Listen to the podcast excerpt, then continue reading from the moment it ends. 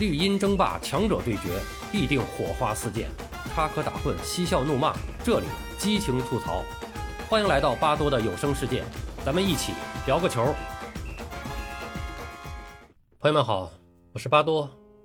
关于1994年美国世界杯，上次我们专门聊了意大利队的晋级历程，今天咱们再来聊一聊另一支晋级决赛的队伍——巴西队。说起巴西队，绝对是这次世界杯的最大赢家。当时世界足坛，巴西、德国和意大利三支强队都是三次捧起世界杯，而巴西队最近一次捧杯还要追溯到1970年，已经过去了二十四年。在这二十四年里，世界足球产生了翻天覆地的变化。从技战术发展的角度，对抗性不断的增强，防守越来越受到重视，简练实用的打法更受到青睐，成为发展的主流。而这些变化对于巴西这样纯粹的艺术足球是不太有利的。他们依然能够打出精彩漂亮的比赛，但是要赢得大赛的冠军却有越来越难的趋势。特别是到了八十年代后，巴西队在世界杯上的战绩最好就是八强。在一九九零年的意大利世界杯上，更是在十六进八的比赛中全场压制对手的情况下，被马拉多纳率领的阿根廷队爆冷击败，堪称当届赛事的一大惨案。所以到了一九九四年世界杯预选赛的时候，在组建国家队，特别是，在组建国家队的时候，特别是主要的打法的确立上，在巴西足球圈内是有争议的。一部分人认为，巴西就是要坚持走自己的艺术足球之路；另一部分人就认为应该迎合世界足球的潮流，加强对抗性和防守的强度。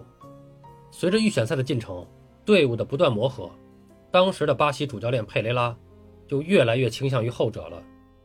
这个也可以理解啊，就是谁带队打比赛，成绩的压力就在谁身上。光想着打漂亮足球，总是不出成绩，主教练的压力也是非常大的。特别是足球王国巴西队的教练，要面对的评论者太多了。而佩雷拉选择了实用主义，就得罪了国内保守派的一些势力。特别是在出征美国前，在确定大名单时，佩雷拉是顶着巨大的压力，他摒弃了一些名气更大。技术花哨的大牌球星，启用了一些身体相对硬朗、更加讲究整体的球员，特别是一些在欧洲踢球的球员，他们更加了解和适应当时的主流足球，在与欧洲诸强对抗时也更有心得。而中后场的一些人选，看上去就更加的不知名了。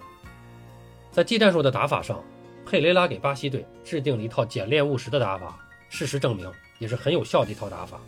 基本上就是在中后场的防守上。倾向欧洲的打法，使用对抗性更强的球员，比赛采取盯人结合区域的防守，注重整体队形的保持，强调战术纪律，不允许轻易的压上。以往的巴西队总是在淘汰赛中失利，就是队员打得比较随意，团队的整体性不够，打得一时兴起，后卫也不管不顾，打到哪算哪。所以在面对欧洲那些比较讲究技术配合、整体配合的球队时，就会吃亏。这次佩雷拉就特别要求后卫线。必须把位置站住了，局面再困难或者大比分领先时都不能失掉位置，严格执行战术纪律。为了强化防守，在中场也是排出了防守型的重兵。邓加作为巴西历史上最好的防守型中场，被委以重任，并担任队长，同时还启用了席尔瓦和马金霍。其实这两个人也是防守强于进攻。马金霍当时是在意甲的莱切队打的，也是防守型后腰的位置，在中场。真正以攻击见长的就只有拉伊一个人了，他是巴西著名球星苏格拉底的弟弟，当时正效力于法甲的巴黎圣日耳曼队。而在进攻方面，佩雷拉并没有设计什么复杂的战术，就是选择了两个射术最好的前锋，一个罗马里奥，一个贝贝托，这两个人都来自西甲，一个效力于巴萨，一个效力于拉科鲁尼亚，一个二十八岁，一个三十岁，都是在欧洲赛场打拼多年，正值巅峰状态。在与欧洲球队过招对抗时不落下风，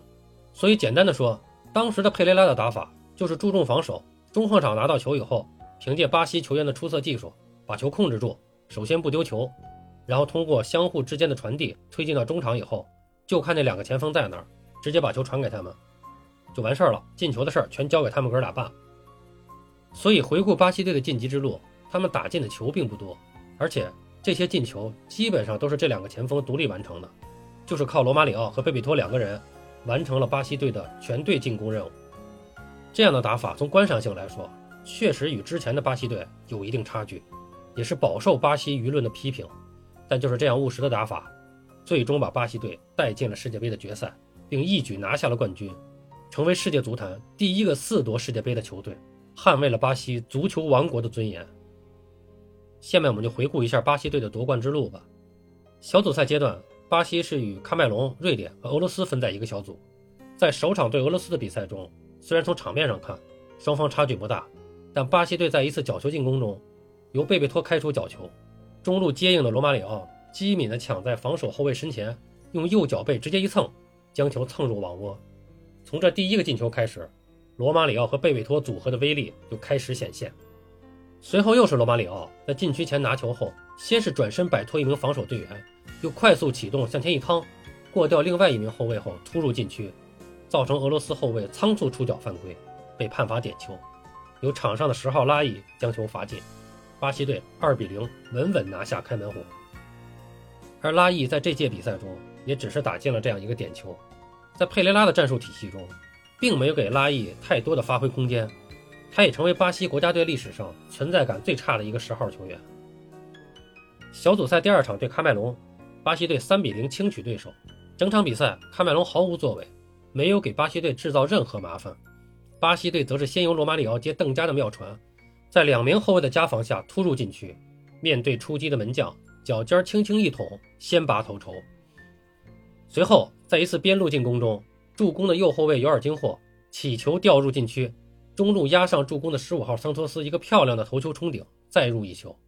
这也是这次比赛中很少见的一次巴西队后卫压上助攻得分，特别是中后卫桑托斯。在佩雷拉的战术要求下，他极少压过半场。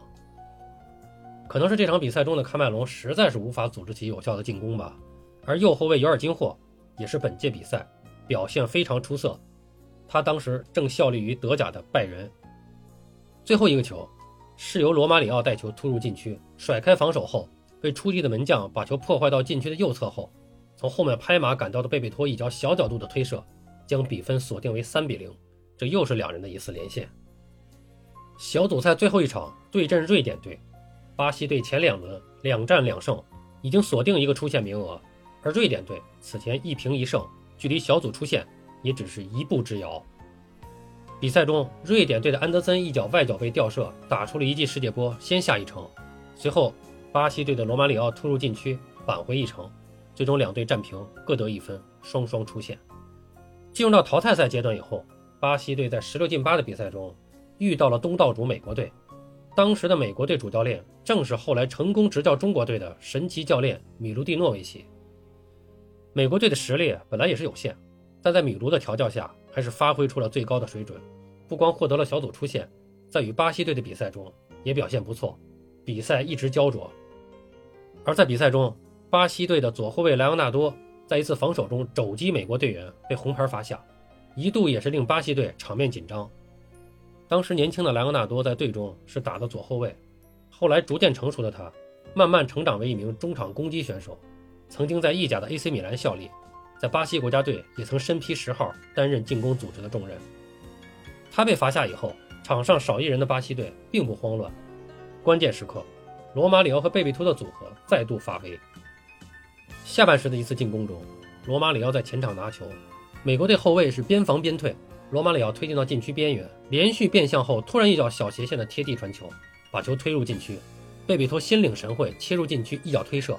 打破场上僵局。凭借此球，巴西队一球小胜美国，顺利晋级。不得不说，这届比赛由于佩雷拉的战术设计，看上去巴西队打的并不是特别的精彩，进球也不是很多，但仔细回味，却也是场场经典，个个经典。而以独狼之号名震足坛的罗马里奥，在与球队的融合上做得也非常出色，在关键的时刻并不贪功，经常与队友配合，上演精彩瞬间。所以说，独狼并非不会传球，就看他乐不乐意了。而要说本届比赛的最经典比赛，就是下面要说到的八进四的比赛中，巴西对荷兰了。荷兰队在小组赛中两胜一负，积六分，在计算胜负关系后，以小组第一出线。在八分之一决赛中，二比零轻取爱尔兰，进入到四分之一决赛。这支荷兰队经历了九二年欧洲杯的洗礼，进入到老三剑客时代的最后时刻，只有里杰卡尔德当时还在队中，而奥维马斯、博格坎普和罗伊组成的新三剑客全面接班，加上德波尔兄弟以及琼克、温特、陶门特等新生力量的崛起，实力也着实不俗。比赛在整个上半场是比较平淡的，双方焦灼，机会也都不多。但进行到下半场，风云突变，上演了一场跌宕起伏的大戏。大戏从五十二分钟拉开大幕，荷兰队在一次进攻中没有形成威胁。球被巴西队的中后卫断下以后，向前趟了一步，直接起大脚找前场左侧活动的贝贝托。贝贝托接球以后，向着大禁区左侧肋部突进，看到中路的罗马里奥高速向禁区里插，及时的一脚横传，把球推向禁区中路。只见罗马里奥在中路衔枚急进，球到人到，毫不调整，直接右脚轻巧的一记弹射，皮球干净利落的飞入网窝。这个球从发动到结束，只经历了中后卫和两个前锋。一共三个人两脚传球，而罗马里奥的射门看上去简单，实则是一记非常高难度的射门。时机的把握、脚法的运用，绝非等闲之辈所能驾驭的。比赛的僵局就此被打破，可谓一时激起千层浪。不到十分钟，巴西队就扩大了比分。这次是贝贝托的表演时刻到了。这次机会的出现，又是巴西队长传找罗马里奥。罗马里奥并没有拿到球权，但是他的拼抢干扰了荷兰队的后卫，导致荷兰队的防守出现了一个失误。球落到了跑位飘忽的贝贝托脚下，贝贝托拿球一趟，直接插入禁区，形成了单刀。面对出击的荷兰著名门将德胡约，轻巧的一波过掉对手，打空门得手。说实话，这两个进球非常的精彩。从机会的创造上看，都不是传统的桑巴足球的个人突破或者小团队配合形成的，但是在射门这个环节，又充分展现了巴西足球独特的艺术魅力。可以说，这两个进球，包括这场比赛，就是巴西队在本届比赛上的一个缩影。当然，这场比赛之所以被称为当届比赛最经典的一场，正是因为至此比赛还远远没有结束。准确的说，精彩刚刚开始。刚才也说了，这届荷兰队的实力正经不弱。下半场比赛两球落后并不慌乱，倒是巴西队可能有点松懈了。荷兰队先是由博格坎普扳回一球，随后又在一次角球进攻中由温特头球扳平比分。就在人们觉得比赛可能要打加时赛的时候。巴西队的左后卫布兰科不甘寂寞跳了出来。说实话，巴西队并不盛产优秀的后卫，但左后卫这个位置上倒是频频出现现象级的左后卫。现在的马塞洛不说了，往前倒，最著名的就是卡洛斯了。而在卡洛斯之前，就要说到这个布兰科了。要说起来，他当时还是替补的左后卫，还是因为主力的左后卫莱昂纳多在上场吃了红牌，他才获得了出场的机会。在比赛尾声阶段。布兰科在左中场协助进攻，推进到接近禁区位置时，发生了一次争议拼抢。先是他有一个回手摆脱的手上动作，击打到了荷兰队防守队员的脸部，导致其倒地。但当值主裁判并没有看到，于是布兰科继续向前带球，被顶上来的荷兰队防守球员直接撞翻在地。裁判立即判罚了直接任意球。荷兰队的这个防守动作确实比较大，确实是犯规了。可能是受到布兰科的上一个犯规动作没有被吹罚的影响，情绪上没有完全控制住。但这个小小的冲动给荷兰队酿成了大祸，就是这个任意球，布兰科亲自主罚。本身这个球距离球门是比较远的，但布兰科罚出的球力量大、速度快，略带一点外弧，贴着地面绕过人墙，擦着立柱飞窜入网窝，令在场的球员、教练、球迷们都是目瞪口呆。巴西队凭借这个精彩的任意球淘汰荷兰，挺进四强。在半决赛中，巴西队与他们在小组赛中遇到过的对手瑞典队再次相遇。半决赛的比赛重回到了四分之一决赛前的巴西队的基调，就是一个字儿稳。还是凭借罗马里奥的出色发挥，个人盘带突入禁区后，面对瑞典队的后卫出其不意的一脚捅射，打破僵局，最终一比零淘汰对手，与意大利队会师于决赛。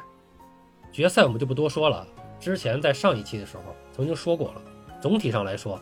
巴西队相较于意大利的发挥更好一些，在场上也是略占上风的。不过意大利队的防守也是很出色，